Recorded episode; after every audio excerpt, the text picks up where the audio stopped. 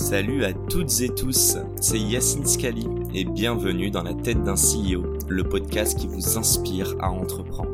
Je vous propose tous les lundis une conversation authentique avec des entrepreneurs et des figures hyper inspirantes pour, je l'espère, vous permettre à votre tour de réaliser tous vos projets et impacter notre société positivement. N'hésitez pas à vous abonner au podcast et nous dire ce que vous en pensez en commentaire. Sans plus attendre, je vous souhaite un excellent épisode. Salut à tous, bienvenue dans ce nouvel épisode de Dans la tête d'un CEO. Aujourd'hui, très très heureux de recevoir Com. Salut Com. Salut Yacine. Tu, tu vas bien? Très bien et toi? Yes, super. Euh, alors, je me posais la question, Com, CEO de, et en fait, je vais te laisser te présenter, puis je crois que tu as des super nouvelles à nous annoncer. Exactement, ouais. Donc, euh, je m'appelle Com, je suis le cofondateur et le CEO de Indie qui anciennement était euh, Georges le robot comptable, euh, puisqu'en fait on, annonce en effet, elle a un changement de nom, on devient Indie euh, pour être l'allié des, indépendants au sens large et simplifier la vie des indépendants, et on annonce une, une levée de fonds de 35 millions d'euros. Super. historiquement, tu étais avec Kerala et Alven, c'est ça? Exactement. donc Kerala et Alven continuent de nous soutenir dans ce tour et on fait rentrer en lead investor Singular. D'accord. Ok, étranger, hein, Singular. Donc, il y a un nouveau fonds français. Ah, c'est euh, ok, d'accord. Euh, Jérémy Usan et Rafik Amber. Ok, d'accord. Donc leur premier invest, bon bah top. Enfin, ou l'un de leurs premiers invest. Euh, non, on va parler de la levée de fonds. Je te propose d'abord de, planter un peu le décor. Tu nous parles donc déjà d'un changement de nom. Donc avant on parlait de George Tech, aujourd'hui on parle de Indie. Euh, in fine, donc tu as parlé de robot comptable. Qu'est-ce que c'est exactement? Ouais, euh, donc ce qu'on fait, c'est une application qui permet de se passer complètement de comptable pour les indépendants. Notre constat de départ, c'est que les, les indépendants, euh, ils ont une situation assez particulière. Ils ont une comptabilité plutôt beaucoup plus simple que la majorité des entreprises. Et en fait, ils subissent un, système euh, bah, qui a été pensé pour des grandes entreprises et qui a été calqué pour eux. Quoi. Et donc, euh, ce qu'on a fait, c'est qu'on a vraiment repris de la, de la feuille blanche en se disant, bah, quand je suis indépendant, quand je, suis un, petit entrepreneur à mon compte, de quoi j'ai besoin pour ma comptabilité? Et, notre, la solution qui est venue assez naturellement, c'est on a d'un côté une application en temps réel qui permet en fait de générer la comptabilité au fil de l'eau. Donc c'est vraiment des recettes et des dépenses, et ça permet d'avoir un tableau de bord en temps réel. Et en même mhm. temps, avoir un super accompagnement, puisque bah, ces gens, ils sont tout seuls, autonomes dans leur comptabilité. Et donc, euh, on a une assistance en temps réel où on répond en moins de trois minutes avec euh, une équipe hyper qualifiée, hyper pertinente sur toutes ces questions. Et donc, euh, la combinaison finalement d'une application temps réel et d'une assistance de bonne qualité en temps réel, ça fait que les gens, ils ont une comptabilité. tu vois, on a quasiment 5 étoiles sur, sur toutes les plateformes. On a une énorme satisfaction client. Et donc, du coup, bah, ça amplifie. comme ça, on arrive à conquérir des, dizaines de milliers d'indépendants qui passent dans ce nouveau schéma. Euh, qu'on a appelé longtemps en effet Georges le robot comptable, euh, puisque d'une certaine façon c'était un, substitut à l'expert comptable, euh, et, qu'aujourd'hui on, renomme Indie. Ok.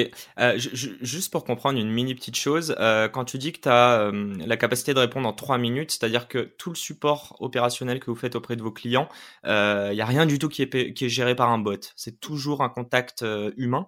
Exactement, ouais. C'est notre promesse, c'est d'avoir euh, une application ultra simple et un accompagnement euh, aux petits soins. Et, du coup, quand on, parle d'accompagnement aux petits soins, c'est forcément de l'humain. Et, en l'occurrence, c'est même particulièrement de l'humain par rapport à ce que tu peux imaginer d'un accompagnement par un comptable qui est parfois un peu froid, un peu technique. Euh, nous, on met beaucoup, beaucoup l'accent sur l'humain. Et en l'occurrence, du coup, beaucoup d'accent sur le temps réel. Donc, c'est-à-dire qu'en fait, on surinvestit sur le support client de manière à pouvoir, euh, la, moyenne sur 12 mois, c'est une, première réponse en 1 minute 10 et 98% euh, de satisfaction sur Intercom. Donc, c'est, tu vois, c'est vraiment des standards de qualité qui sont extrêmement élevés. Euh, parce que notre pari, c'est de se dire qu'on fait de chaque interaction client un moment spécial, exceptionnel, très chouette, qui participe finalement à renforcer le bouche à oreille. Et c'est ça qui fait aussi la satisfaction de nos clients. Excellent. Euh, juste pour comprendre une petite chose, tu nous as parlé de, donc de tes clients cibles qui sont des, des indépendants. Euh, donc là, on va cibler la gig économie un peu au sens large, mais est-ce que tu, tu, cibles principalement des indépendants qui sont plutôt digital friendly ou tu vas aller chercher des artisans, euh, des petits commerçants? Que, Comment ça se passe? Super question. Euh, en fait, il y a une très très grande variété dans les indépendants et souvent on, a une image un peu déformée de, l'économie euh, parce qu'on s'intéresse surtout aux, nouvelles tendances qu'on voit dans les médias. Le, gros des indépendants, au fond, c'est des professions qui sont qui sont centenaires. Euh, c'est l'immense. Il y a un gros, une, une, grande population qui sont les professions libérales. Donc là, il va y avoir tous les professionnels de santé, les avocats, les architectes, les consultants indépendants. Donc, c'est des gens qui ne sont pas de la gig économie, c'est des gens qui sont plutôt des, mmh. professions intellectuelles supérieures. Et ça, pas du freelance, quoi. Et, alors, les freelances aussi rentrent, rentrent là-dedans, mais par contre, je ne mettrais pas, par exemple, des coursiers ou des, chauffeurs Uber. Et, mmh et sur, cette population, ça représente quasiment un million de personnes. Après, en effet, tu as raison, il y a, un million d'artisans aussi, donc beaucoup d'artisans du bâtiment, c'est encore des populations qui sont immenses. Euh, et puis, de façon générale, du coup, plein de gens comme ça qui sont à leur compte. Ça peut être des photographes, ça peut être euh, des, des, des, des, tout, des tout, petits commerces. Et, nous, en fait, on se charge d'accompagner tous les indépendants euh, qui font de la prestation de services. Et donc, c'est hyper, très, très majoritairement profession libérale, euh, freelance, consultant. donc, tu vois, les professions les plus représentées parmi nos clients, on va avoir des, des kinés, des orthophonistes, on va avoir des, avocats, des architectes, on va avoir des, plombiers, des consultants, des... Voilà, c'est ce type de profession. Donc j'imagine ton, hormis l'accompagnement euh, humain, parce que je pense que, et on va en parler, mais que la compta est un pain en tout cas pour tes clients, pour beaucoup de personnes aussi. Euh, toi, l'objectif, le plus gros asset de ton produit, au final, c'est aussi l'UX, c'est euh, tout le parcours client qui doit être hyper intuitif. Exactement, ouais, c'est vraiment c'est la raison pour laquelle on a créé la boîte. quand on s'est posé au début avec des indépendants, on s'est rendu compte à quel point c'était comme tu le décris, une souffrance en fait de gérer sa boîte. Ces, gens-là, tu vois, quand tu es kiné, tu t'es pas lancé euh, kiné indépendant euh, pour pouvoir faire finalement de la gestion financière, de la compta, des choses comme ça. Et il se trouve que ces gens sont historiquement toujours très mal servis. Très mal servis par les banques, très mal servis par les assureurs, très mal servis par les comptables, parce que sûrement ils sont, des millions et c'est dur, à adresser jusque-là. Et, donc, euh, nous, on a, repensé ça de zéro. Et donc, euh, on, met l'accent énormément sur la simplicité de l'expérience. Ces gens-là, ils ont envie de passer le minimum de temps possible sur leur compta. Ils ont envie que les choses elles soient simples, elles se fassent en deux clics sur leur mobile. Et donc, euh, notre produit, c'est. On fait vraiment de l'orfèvrerie, c'est-à-dire qu'on a, peu d'écrans, mais chaque écran a un petit bijou, on travaille vraiment chaque composant d'interface, euh, on, on, on l'améliore aussi avec le temps, parce que la chance qu'on a, c'est comme on a des dizaines de milliers d'utilisateurs, bah, on se rend compte en fait sur ces gigantesques volumes où sont les éléments qui frottent, où sont les, zones d'incompréhension des gens, et on peut retravailler euh, presque chaque wording, presque chaque composant, pour avoir à la fin l'expérience la plus fluide, la plus automatisée possible. Donc, euh, création en 2016, si je ne me trompe pas.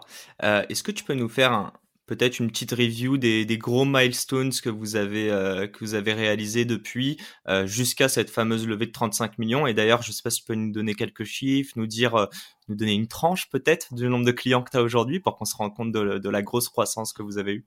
Oui, tout à fait. donc il y a eu vraiment deux ans d'incubation qui ont été très longs et est, difficile parce qu'au début, il faut sortir le produit de terre et on s'attaque à un sujet qui est, complexe, qui est trapu, qui est profond. Quoi, euh, de, parce que si on veut remplacer l'expert comptable, il faut à la fois faire, certes, la, comptabilité du, du, quotidien, mais il faut aussi générer les déclarations fiscales, les envoyer au fisc.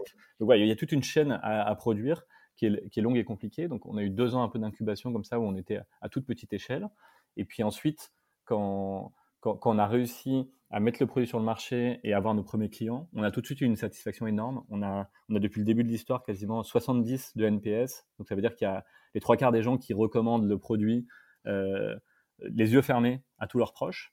Et donc ensuite, ça a fait effet boule de neige très très rapidement. Et donc, euh, donc on a levé, euh, c'était début 2018, on a levé un million d'euros avec Kerala. Ça s'est très très vite amplifié. Et donc mi-2019, on a levé 10 millions avec Alven. Et puis là, euh, du coup, euh, début 2021, 35 euh, millions avec Singular. Toujours avec l'idée de d'amplifier ce, qu'on fait, d'adresser de plus en plus de gens. Il y a, des, millions et des millions d'indépendants à aller chercher. Hein, donc, c'est colossal, la mission qu'on décide d'adresser.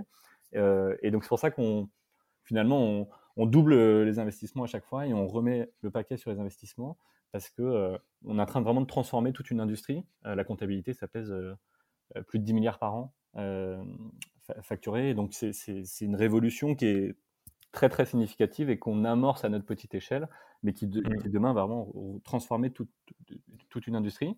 Et pour donner quelques chiffres, donc on est en croissance, on fait à peu près entre x3 et x5 tous les ans jusqu'à, bah oui, y compris l'année dernière. Et, et aujourd'hui, on a 40 000, 40 000 clients. Ok, plus, plutôt bon. euh, juste pour comprendre une petite chose, tu nous disais 2018, première levée avec Kerala de 1 million. Et tu parles de deux ans de R&D. Euh, il y a une chose qu'on lit beaucoup, notamment, euh, je pense que ça a été pas mal créé dans le, bouquin Lean Startup, euh, qui te dit justement de lancer des petits MVP et d'itérer pour être sûr que déjà tu réponds à un pain. J'aimerais comprendre, vous, en deux ans, avant de lever ce million, et d'ailleurs, qu'est-ce qui vous a poussé et qu'est-ce qui a peut-être aussi convaincu Kerala de vous suivre entre 2016 et 2018 Qu'est-ce que vous avez fait pour arriver à cette levée? On a, fait en fait exactement ce que tu décris. Euh, moi, je suis un très grand fan de, Lean Startup et, j'aurais, aimé l'avoir lu euh, avant d'avoir lancé ma toute première boîte euh, avant Georges. le, simplement, du coup, nous, on, avait cette phase d'incubation qui était longue parce que le, périmètre de tout ce qu'on voulait adresser avec le produit était, était significatif. Qu'en fait, avant même de pouvoir commercialiser, il fallait être capable de tenir la promesse de dire avec Indie, je peux me passer complètement d'expert comptable et donc il y a un certain nombre de cases à cocher. Mais on a, été en fait très très vite en effet sur le marché avec euh, des utilisateurs en bêta qui nous faisaient plein de retours, qui étaient très enthousiastes sur le produit. Donc en fait très très tôt, on a senti qu'on était sur quelque chose de très fort. Euh, le 70 de NPS, on le découvre pas au bout de deux ans, quoi. En fait, au bout de quelques mois, on sent qu'il y a énormément d'enthousiasme et d'excitation autour du produit. Et du coup, on, on s'est basé sur cette petite communauté euh, d'early adopters, comme on dit, de, premiers, de premiers utilisateurs, pour euh, améliorer le produit, perfectionner le produit, bien comprendre exactement ce qu'il fallait y mettre et pas y mettre. Et finalement, il y a beaucoup de choses qui ont changé par rapport à notre, ce qu'on aurait pu imaginer au tout début. mais, mhm. mais, en fait, il y, a cet autre bouquin qui est d'ailleurs un peu la continuité de d'une startup qui s'appelle euh, Nail It, Then Scale It. Et c'est exactement ça. C'est-à-dire que on a profité de ces deux ans pour roder toute la machinerie, être capable en fait d'avoir euh, la, scalabilité qu'on voulait, euh, être capable d'être sûr de bien traiter tous les cas et, de voilà, de faire, on fait aussi de la comptabilité. Il y a un, aspect réglementaire, s'assurer que quand on sort des fiscales, elles sont, elles sont nickel, il n'y a jamais d'erreur parce qu'on n'a pas le droit à l'erreur. Hein. nous, on a un sujet de réputation, on a besoin d'avoir une réputation 5 étoiles partout. Donc, on, peut avoir un client qui se plante. Quoi. dans notre industrie, c'est interdit. Et donc, euh, et donc, on a rodé ça dans notre tube à essai à l'échelle de quelques centaines de clients. Et une fois que tout ça s'était rodé et qu'on voyait que dans le tube à essai, l'équation économique fonctionnait bien, les clients étaient hyper satisfaits, euh, qu'il y avait un bouche à oreille assez positif et que ça allait s'amplifier, là, on a décidé de euh, passer la seconde. Et, donc là, on a commencé à communiquer, amplifier. Et ensuite, ça a été très, très vite. Quoi. Donc, je pense qu'il faut arriver à combiner les deux, c'est arriver très vite sur, sur le marché, pour euh, en effet avoir, mettre très vite ton produit dans les mains des utilisateurs. Et nous, c'était le cas euh, après quelques semaines, on travaillait déjà euh, main dans la main avec des potentiels utilisateurs. mais en même temps, il ne faut pas trop stresser la machine, c'est-à-dire que c'est important de bien roder le produit, bien roder l'expérience utilisateur, en tout cas sur des business comme nous, où on a, la, définition du succès chez nous, c'est un million d'utilisateurs qui payent chacun 20 euros par mois. Donc c'est des tout petits paniers moyens, c'est des très très grands volumes. Donc, euh, tu as besoin de bien roder la machine avant de le, scaler parce que une fois que tu as 40 000 utilisateurs, c'est quand même beaucoup plus compliqué d'améliorer ton produit. Quoi.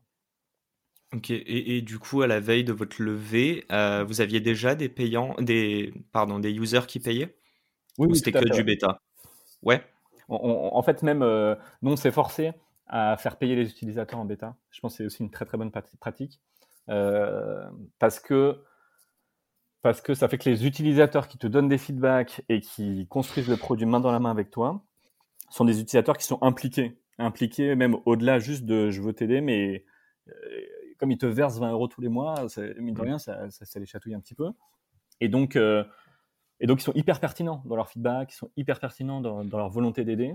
Et, du coup, ça élimine du bruit. Parfois, tu as des gens, ils veulent t'aider, ils te donnent plein d'idées, et puis tu te rends compte qu'en fait, ils sont pas prêts à payer. Bon, bah, c'est qu'ils sont pas dans ta cible, quoi. Là, si tu des gens qui sont prêts à payer 20 euros par mois, alors même que le produit, il est pas fini, que la promesse, elle est pas tout à fait tenue, c'est des gens qui sont au contraire à fond derrière toi, qui ont bien compris ce que tu veux faire, et du coup qui te donne des feedbacks super pertinents. Donc très tôt, on a forcé les gens à, payer. Euh, et même en fait, euh, en, tu vois, en, tips tout bête, nous ce qu'on faisait, c'est qu'on disait aux gens abonnez-vous et faites-nous confiance. Franchement, si si on tient pas nos promesses, on vous remboursera tout ce que vous avez payé. Quoi. De toute façon, on est pas... le sujet, c'est tu vois, c'est pas les 200 euros que le mec aura payé 10 fois 20.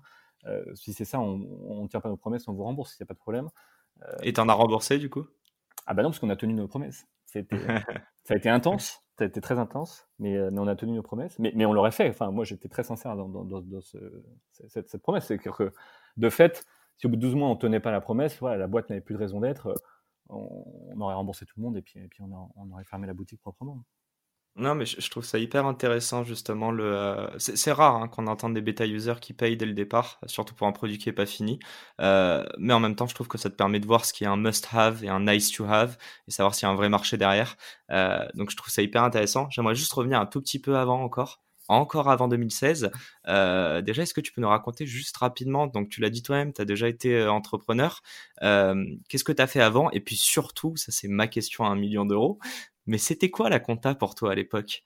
Est-ce que c'était un pain que tu as rencontré ou justement t'en avais aucune idée et comment t'es venu cette idée euh, avec tes cofondateurs du coup? Ouais, bah je vais essayer de répondre à deux questions en, une fois.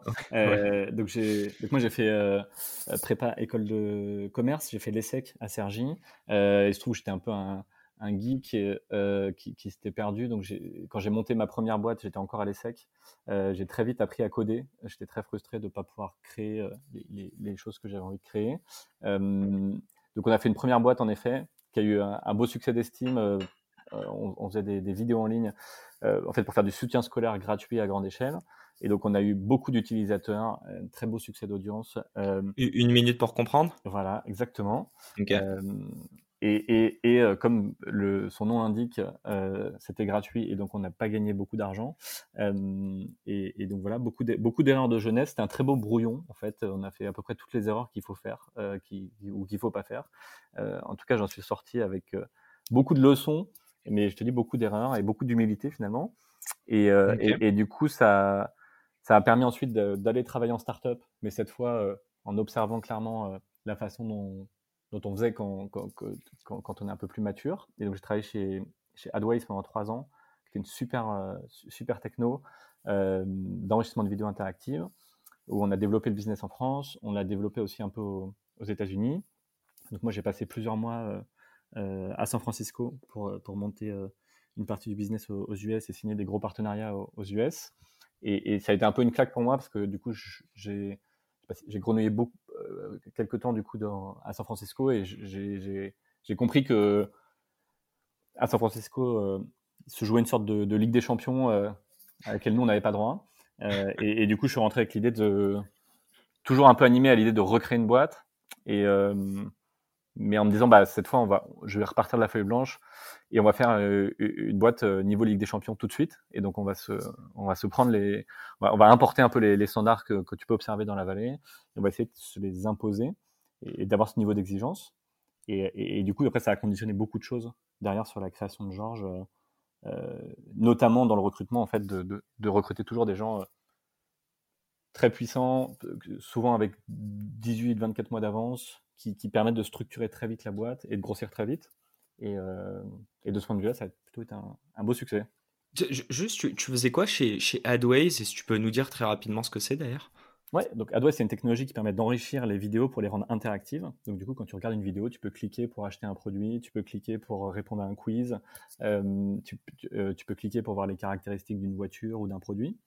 Et donc moi, j'avais un, J'étais le premier salarié euh, business, et donc on était, euh, à l'époque je suis arrivé, on était 8, quand je suis parti on était 25, euh, et moi j'avais, le, gros de mon scope était product manager, et donc au fond mon métier et ma passion c'est le product management, mais j'étais aussi un peu le bras droit du CEO, donc j'assurais un peu le, le, back-office, les fonctions support, donc je faisais la, finance, le recrutement et le marketing. Ok, et je reviens à ma deuxième question du coup. C'était ah quoi la compta pour toi à l'époque? J'avais l'ambition de répondre aux deux en même temps, mais j'ai raté. Euh, non, c'est de ma faute. Je pose mal mes questions. la, compta, du coup, euh, il y a trois faisceaux. Le, premier, c'est que du coup, j'étais euh, j'ai été trésorier du BDE à l'ESSEC, donc du coup, j'étais amené à, à, tenir une comptabilité euh, et, dans des, avec des, des, volumes à traiter très significatifs. Et du coup, j'ai été aussi confronté au, au, logiciel de comptabilité du marché. Et ça m'a laissé en effet ce, cette piqûre douloureuse de se dire, c'est pas possible qu'un sujet aussi simple que mettre des plus et des moins dans des cases, ce soit aussi compliqué. Et donc, en fait, la, graine, du coup, a été semée très tôt, quoi. On était en 2010. Et donc, je l'ai toujours un peu gardé comme un sujet qui, travaillait en moi et j'ai toujours gardé un très fort intérêt pour ce sujet. Et puis, en fait, quand, quand j'étais à San Francisco, c'était le moment où il y avait euh, la, bataille entre QuickBooks et Xero, où il y avait des, des, billboards euh, géants au milieu de San Francisco pour dire d'adopter Xero et de quitter QuickBooks. Donc, j'ai senti qu'il se passait quelque chose dans la compta. Et en fait, quand tu creuses, c'est vrai que c'est une industrie géniale parce que c'est, en tout cas pour des gens qui sont passionnés de produits, passionnés de SaaS, euh, c'est une des rares industries où tu, tu, peux créer des logiciels où tu as des, des, millions d'abonnés. Euh, et donc, du coup, où tu peux.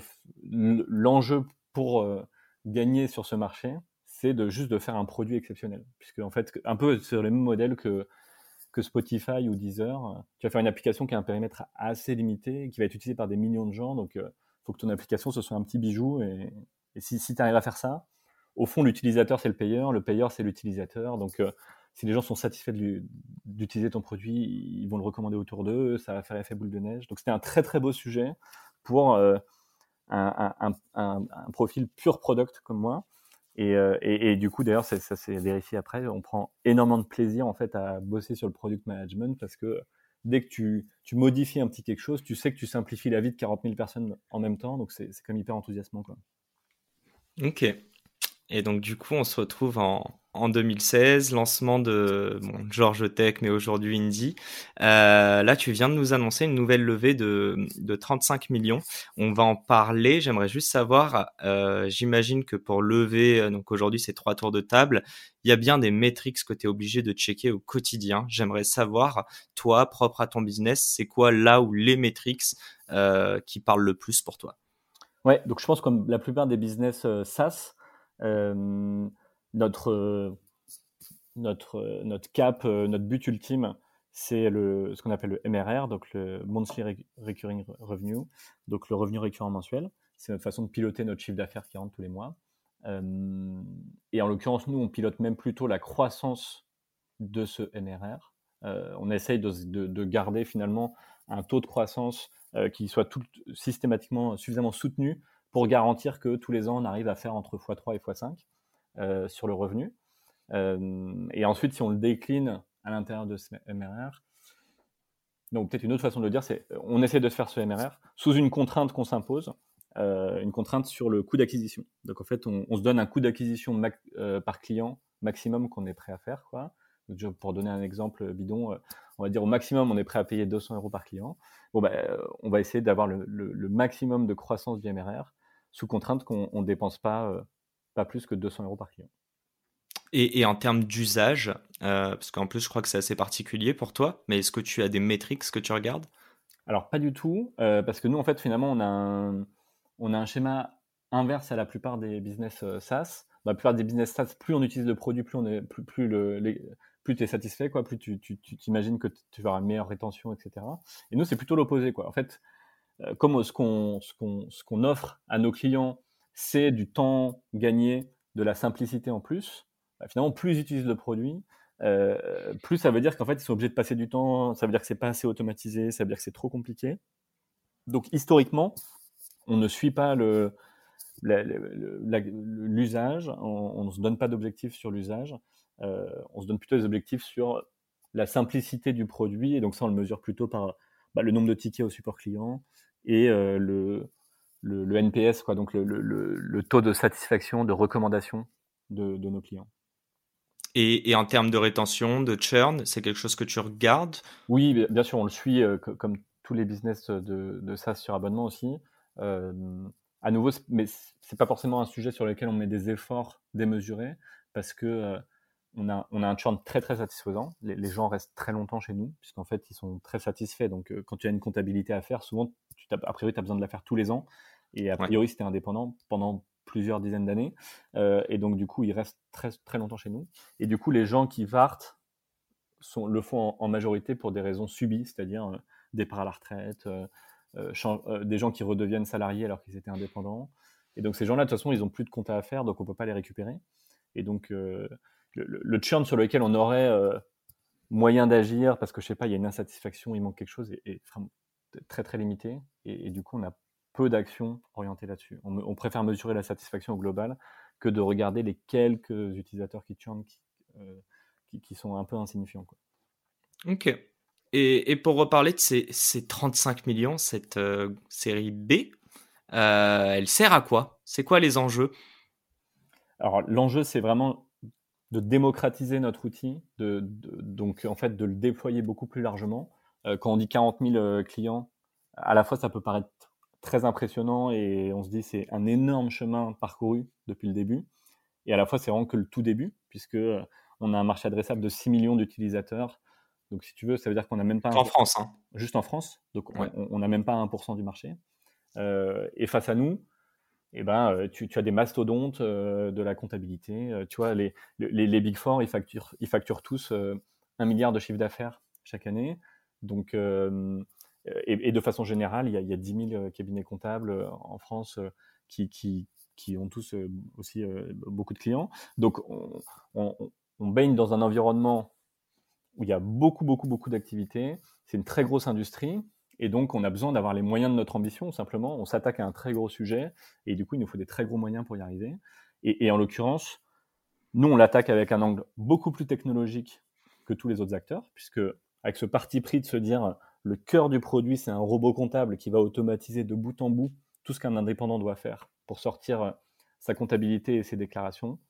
Euh, bah, c'est-à-dire beaucoup, beaucoup de technologie. Quoi. Et donc, euh, euh, tout ça, c'est énormément d'investissement, c'est recruter des équipes d'ingénieurs, staffer des équipes d'ingénieurs, et donc euh, tout ça, ça nécessite beaucoup d'investissement. Et donc pour ça, à chaque levée, euh, l'enjeu au fond, c'est de, doubler, tripler l'équipe de, l'équipe de, développeurs, d'ingénieurs, pour étoffer le produit et automatiser tout ce qui ne l'est pas encore, et, déployer du coup ce produit à plus large échelle. Et après, quand tu fais aussi les maths dans l'autre sens, c'est pareil, si tu vas chercher des dizaines de milliers d'utilisateurs, chaque utilisateur aura un coût d'acquisition assez significatif, bah, mis bout à bout, ça fait quand même des, millions à dépenser pour arriver à, comme ça, euh, euh, acquérir des, plusieurs dizaines de milliers d'utilisateurs et in fine euh, se construire cette taille critique pour être un des leaders de la comptabilité en France.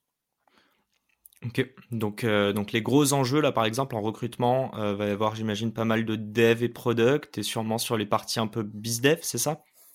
Ouais, c'est pour, dire des choses très simplement, c'est à peu près trois tiers. Euh, donc là, on a, on a un tout petit peu plus que 100 postes d'ouverts euh, sur, sur 2021. Euh, en effet, un tiers sur la tech et le product. Ensuite, on a beaucoup, beaucoup d'équipes commerciales qui, se chargent en fait d'évangéliser notre, les indépendants, en fait, faire des démos, montrer que le produit est canon. Et puis après, les gens, quand ils voient une démo de notre produit, dans l'immense majorité des cas, ils s'abonnent, ils trouvent ça génial. Mais simplement, il faut, leur mettre sous le nez pour qu'ils se rendent compte que c'est génial. Et donc, euh, on, a, des grosses équipes euh, commerciales euh, qui se chargent d'évangéliser de, comme ça le marché. Et puis ensuite, comme on, comme on a une très très grosse croissance, il faut aussi qu'on accompagne tous ces clients.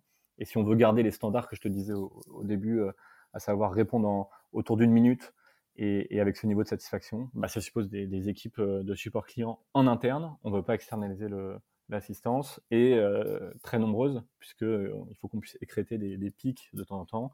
Et donc, euh, tu vois, on a plus de, plus de 30 personnes en support client aujourd'hui. Aujourd'hui, on est 120. Vous êtes 120, entre, vous êtes basé à Lyon ou il y a une autre ville aussi? On est 100% à Lyon. toutes les équipes sont à Lyon. Et, après, on a, on a des personnes qui, alternent entre Paris et Lyon, notamment par exemple sur les sujets de partenariat, parce qu'il y, y, a beaucoup de partenaires qui sont à Paris. Mais, mais 100% des équipes sont basées à Lyon. Et, les 100 postes ouverts là sont, également tous basés à Lyon. Et donc, euh, appel euh, à tous les, Parisiens qui, veulent changer d'air. On a une très très belle ville. On a des prix au mètre carré qui sont deux fois inférieurs à Lyon. Et donc, euh, c'est l'occasion d'avoir. Il y a vraiment des opportunités canon ouvertes. Et voilà, vous pouvez avoir un, très beau job. Et une boîte à rejoindre. Une belle boîte à rejoindre et un très bel appartement de 100 mètres carrés. bah écoute, je vais, je vais relayer, j'imagine tu, tu vas m'envoyer ton lien welcome. J'ai juste une petite question qui me vient. On parle de, euh, de CAC, enfin d'acquisition client, donc le, le coût de l'acquisition du client. Euh, on parle de croissance depuis tout à l'heure. On, t'adresse quand même une, euh, une clientèle qui est assez particulière. J'aimerais savoir, c'est quoi tes moyens, tes canaux d'acquisition en, en outbound du coup? Donc c'est les, les, les deux euh, principaux canaux, euh, c'est ce que je viens de te décrire. Le, donc le premier, c'est euh, d'avoir des équipes commerciales qui cherchent d'évangéliser le marché, et donc en fait de proposer des démos à des utilisateurs. Pour ça, c'est via des, des, salons ou c'est full digital? C'est Non, non, c'est majoritairement en téléprospection. D'accord.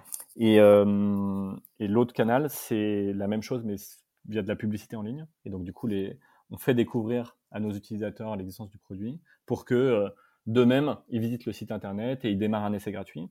Et dès lors qu'ils démarrent un essai gratuit, c'est quasiment gagné, puisque après le, produit euh, fait, un, effet incroyable euh, et, une majorité de, la majorité des gens qui essaient le produit finissent par s'abonner. Et donc, euh, donc du coup, on a deux canaux de la publicité en ligne pour générer des inscriptions et une, équipe commerciale qui cherche d'évangéliser aussi par téléphone pour à nouveau générer des démos, des inscriptions. Euh, et, puis voilà, avec, ces deux canaux, ça, ça, génère l'essentiel de notre croissance. Et ok, très très très clair. Euh, est-ce qu'il y a un petit versant international avec cette série B ou pas encore? Oui, tout à fait. Euh, donc c'est un sujet qu'on a attaqué très tôt et en même temps qu'on attaque avec de façon très articulée. On, on, y, on, y, va pas à pas et on y va de façon assez tactique. Euh, donc, euh, à la Serie A, on, avait décidé d'explorer trois, trois géographies pour essayer de comprendre un peu c'était quoi les dynamiques du marché et réfléchir c'était quoi le meilleur positionnement pour nous. En fait, la, réalité de notre, business, c'est qu'on a, on a un marché potentiel en France qui est tellement énorme que euh, ouvrir une nouvelle géographie, il faut, qu'on, faut vraiment que le jeu envahisse la chandelle, quoi, si on y va. et, et, le constat qu'on a fait, c'est que l'Europe, c'est très fragmenté, c'est morcelé. Et, et, donc, du coup, l'intérêt pour nous, il n'y est pas. En revanche, on a, trouvé aux États-Unis un très très beau marché potentiel qui a, qui a des, fondamentaux très similaires à ce qu'on a réussi à faire en France. Et donc euh, là, on est en train d'assembler l'équipe et de, et de débuter le, la stratégie US. Et, donc l'objectif, c'est qu'on ait un produit euh, commercialisé aux US euh, fin 2021 et finalement réussir à répliquer notre succès français aux États-Unis, mais cette fois à une échelle dix fois plus grosse. Donc on te souhaite euh, tes premiers clients en 2022 Oui, même euh, comme, comme on se disait, dès, les premiers mois, ils paieront et puis on les remboursera s'ils si, ne sont pas satisfaits. Donc j'espère dès 2021. Ok. Et, d'ailleurs, tu faisais le parallèle avec l'Europe. Euh, bon, j'ai des connaissances assez rudimentaires de la compta parce que c'est pas ma tasse de thé, mais il me semble qu'il y a quand même pas mal de normes en termes de, de, de comptabilité, donc les normes IFRS versus US GAAP. Comment tu gères ça, par exemple, sur l'US Est-ce que c'est compliqué ou au final ça va? Disons que la, comptabilité, c'est euh, euh, une multitude de petites règles assez simples. Donc la complexité, elle n'est pas sur une règle plutôt qu'une autre, parce que chaque règle prise individuellement, quand tu te poses dessus et que tu bosses deux jours dessus, euh, tu, arrives à trouver une solution assez simplement. par contre, la, difficulté, elle est sur la multitude et la multiplicité de ces règles, d'arriver à assembler tout ça et de comprendre et de mapper l'ensemble de ces règles. Euh, et, donc, nous, quand on travaille sur la comptabilité des indépendants, euh, c'est plutôt des comptabilités très simplifiées. Donc, tu vois, par exemple, la différence entre l'US GAAP et l'IFRS, au niveau d'un indépendant, elle ne se voit pas du tout, quoi, parce que c'est des traitements ouais. plutôt avancés. Euh, là où un indépendant, son sujet, c'est juste de savoir quelles sont ses recettes, qu'est-ce qu'il a dépensé, c'est quoi son bénéfice. et combien il doit. et voilà. voilà. Mais en fait, c'est une grosse partie de notre thèse, hein, c'est de dire, pendant très longtemps, la comptabilité a été un sujet qui a été euh, complexifié. Et, je pense même, on peut se le dire un petit peu à dessein, puisque en fait, euh, euh, c'est le gagne-pain de l'expert comptable de, dire que la comptabilité, c'est un sujet complexe et il ne faut, il faut pas mettre la main dedans, c'est trop compliqué et on va le sous-traiter à un expert comptable. Et la réalité, c'est que pour les indépendants, la comptabilité, c'est un sujet très simple. C'est des plus et des moins, c'est lister des dépenses. Et, donc, nous, on a fait un énorme travail et, on, et presque, c'était hallucinant au fur et à mesure qu'on avançait de se rendre compte à, quel point les choses avaient été complexifiées alors qu'elles sont extrêmement simples. Et donc, euh, il y, a, comme ça un gros travail finalement de, pédagogie, de, vulgarisation pour se dire attention, quoi. La compta, c'est pas du tout un sujet aussi complexe qu'on imagine. ça reste des plus et des moins. Et, du coup, ça a apporté de tout le monde. Et, d'ailleurs, notre plus beau succès, c'est ça, finalement, c'est d'avoir des, dizaines de milliers de clients qui sont, qui sont orthophonistes, qui sont infirmières, qui sont plombiers, qui, qui connaissent rien à la compta à la base et qui prennent du plaisir. Il y en a qui nous disent, c'est, ça y est, avec Georges, la compta, c'est, ludique. Et, maintenant, du coup, avec, qui le cru avec, avec Indie, maintenant, euh, la compta, il y, a des gens qui nous disent c'est un jeu d'enfant. Voilà, donc on est vraiment il y a vraiment un sujet comme ça de se dire, c'est un sujet qui a longtemps été complexifié et, et, alors, alors qu'il est, est très simple. Ok. J'ai une dernière petite question vraiment sur, sur ta boîte. Tu, gères, enfin vous gérez en tout cas la team cofondatrice, 120 salariés environ. je me souviens, on en avait un petit peu parlé lors de la préparation de notre call. Qu'est-ce que tu peux me dire un petit peu sur l'importance de la culture d'entreprise chez vous? Ouais, c'est un sujet, c'est un sujet majeur. Je pense que le, il y, aurait, beaucoup à dire. Je pense qu'il y, y, a, nous, dans l'approche qu'on a de la création d'entreprise, il y a l'idée de construire une, entreprise qui soit vraiment durable. Euh, on essaie de, bâtir dans la durée. On espère que le projet qu'on a créé sera encore là dans 15 ou 20 ans. Euh, et du coup, dès lors que tu veux construire comme ça des, fondations solides, bah, en fait, il faut être assez clair sur pourquoi tu fais les choses, comment tu fais les choses. Et c'est ça la culture, au fond, c'est de se donner une, une grille de lecture euh, qui soit authentique, et, je pense que c'est ça la, difficulté pour la plupart des startups, la plupart des gens, et même pour nous, ça a été une difficulté euh, au, tout début, d'arriver à définir quelque chose qui soit suffisamment authentique pour que tout au long de ton histoire, euh, ce soit vrai en fait, et, que tu sois capable d'expliquer, euh, d'assumer, parce que poser une culture, ça veut aussi dire faire des choix, et, parfois des choix difficiles. Et donc, nous, on s'est posé très tôt la question de, au fond, si on va tout au bout de notre introspection, pourquoi on fait tout ça Et au fond, pourquoi on fait tout ça Nous, c'est pour l'impact euh, ce qu'on veut, c'est avoir un impact sociétal à très grande échelle. On est très convaincu qu'il y a des, millions de gens qui sont, qui sont en, souffrance parfois aiguë. Hein. Je, je, des exemples qu'on a du mal à imaginer, mais il y a, vraiment des médecins euh, généralistes en France qui, bossent euh, toute la semaine, 70 heures par semaine, et qui le week-end font la comptabilité sur Excel et, ils passent 4 heures alors qu'ils pourraient être en famille. Donc il y, a, vraiment des trucs aberrants. Et, nous, on est là pour simplifier, améliorer tout, ça. Et donc ce qu'on essaie d'avoir, c'est comme ça, avoir un maximum d'impact. Et, pour avoir cet impact, on essaie de le faire à notre manière. Et donc notre manière, c'est, à la fois euh, une façon de fonctionner. Donc notre façon de fonctionner, c'est, de, c'est la bienveillance, la transparence et l'ownership. Euh, donc, donc sur la bienveillance, on essaie de, autour de nous, euh, avoir un impact positif, que ce soit pour nos salariés, que ce soit pour les candidats euh, à qui on va systématiquement répondre, qu'on va accompagner même quand on les prend pas. Euh, pour nos clients, on est hyper bienveillant, on les rembourse sans réfléchir, etc. Et puis ensuite, la transparence et l'ownership, c'est-à-dire que on s'impose un mode de fonctionnement hyper exigeant où toutes les décisions sont rationalisées par écrit, peuvent être challengées par n'importe qui. Et donc, du coup, ce, ce très grand niveau de transparence euh, bah voilà, c'est finalement c'est une exigence de tous les instants, puisque à tout moment on peut être questionné. Mais euh, c'est aussi du coup créer le, le terreau pour que euh, il y ait une énorme prise d'initiative dans la boîte. Quoi. On, on, veut donner tous les éléments, mettre tous les éléments sur la table pour que n'importe qui dans notre, dans notre boîte puisse le, se lever et se dire bah, ok, bah, moi je prends ce sujet et j'y vais. Et donc c'est ça le, le, dernier sujet, c'est l'ownership. Donc euh, dans ownership, il y a, l'idée de s'approprier, de ce soit là, vraiment la boîte que, que, que pour l'ensemble euh, de notre équipe, ce soit leur boîte. Et il y a des applications très concrètes, c'est-à-dire que bah déjà tout, au début, quand, quand, tu veux que ce soit la boîte, que ce soit ta boîte, bah, il faut que tu sois actionnaire de la boîte. Donc euh, tous nos salariés sont euh, actionnaires via des BSPCE de la boîte. Et, et, on favorise comme ça, on, amplifie énormément toute la prise d'initiative et la, prise d'ownership. Et, voilà, en fait, avec ça, tu, construis un terreau qui définit un mode de fonctionnement, qui est parfois opposé à, complètement à, d'autres boîtes. Et puis après, on a une autre grille. Euh, on a une grille qui nous permet cette fois de sélectionner les candidats qui vont s'épanouir dans, euh, dans ce mode de fonctionnement. Et donc notre grille, c'est une grille, euh, c'est un acronyme qui, est HAPPY, H-A-P-P-Y, pour humble, attentionné, perfectionniste, passionné. Et puis on a un Y qui est, un bonus sur la scorecard pour tout ce qui touche à la diversité au sens large. Et en fait, tous les candidats qui vont venir chez nous vont lors du dernier tour euh, d'entretien, être scoré comme ça sur euh, cette scorecard euh, happy. Et, donc, du coup, on s'assure que tous les gens qui viennent chez nous sont comme ça happy. Et, du coup, finalement, ce sont les bonnes personnalités qui vont permettre de, s'épanouir dans notre mode de, fonctionnement. Et, notamment l'aspect diversité, par exemple, ça nous permet aujourd'hui de, d'avoir, on a, on a une parité à 48% de, de profil féminin pour 52% d'hommes dans une boîte qui fait de la tech et de la compta, c'est quand même remarquable.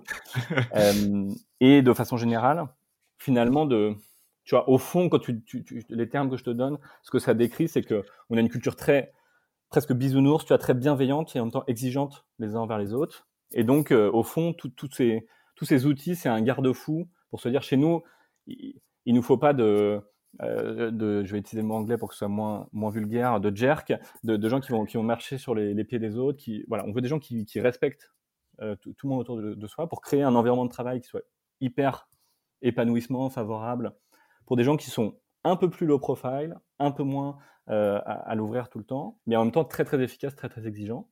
Et, euh, voilà, c'est ça qui définit une culture au fond, c'est qu'il y a des gens qui s'épanouissent pas chez nous, mais il y a des gens qui vont s'éclater chez nous. Les gens qui sont chez nous s'éclatent chez nous. On a, on a, tu en mesure aussi la satisfaction des, employés, donc on a employé une pièce qui est extrêmement élevée euh, et qu'on pilote très finement.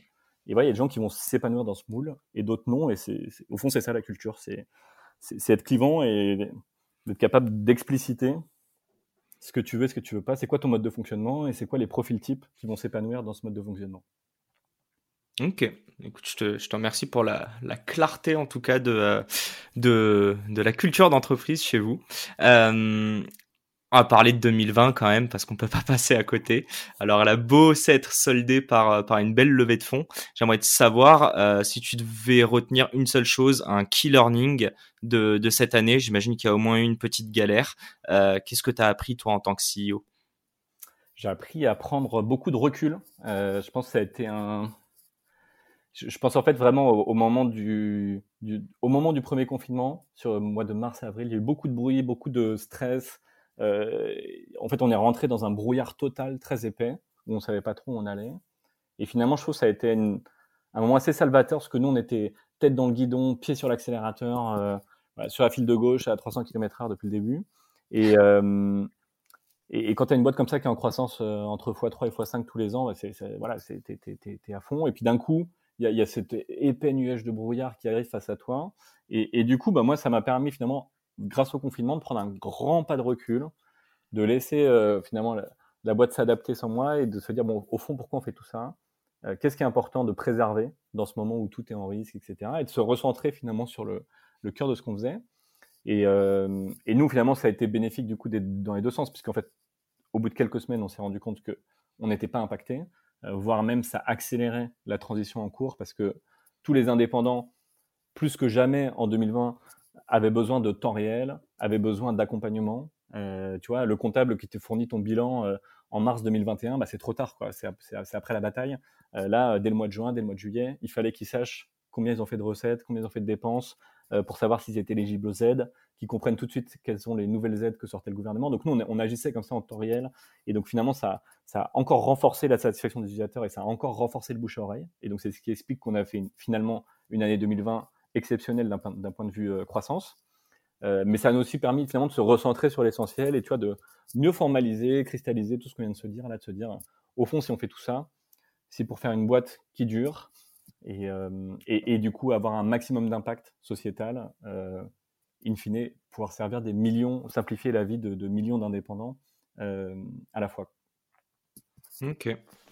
Euh, je pense qu'on arrive au, terme de notre discussion. J'ai deux petites questions qui, comment dire, qui sont un peu plus philosophiques, disons. J'aimerais savoir, premièrement, pour toi, euh, si je te parle d'entrepreneuriat, tu l'associerais à quel mot, quel groupe de mots? Euh, Changer le monde, améliorer le monde. Je crois il y a. Moi, je trouve qu'il y a une vraie noblesse à l'entrepreneuriat parce que euh, moi, je m'intéresse beaucoup quand même au débat de société, à la politique, etc.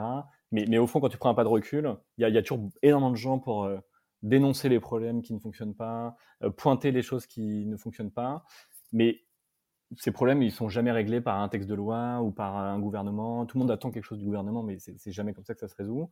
Au fond, souvent, c'est un entrepreneur qui se lève, qui prend un problème et qui va travailler des années, des années, des années pour bâtir la solution qui fait qu'au final, le problème va s'éteindre. Et tu as, des boîtes comme ça qui, grâce à leur mission, ont simplifié, démocratisé des idées qui paraissaient évidentes sur le papier, mais qui, juste qui, avaient besoin d'être faites. Je pense à des, peut-être des boîtes comme Blablacar où tu te dis, mais le, covoiturage, c'est une évidence, mais il fallait un acteur pour mmh.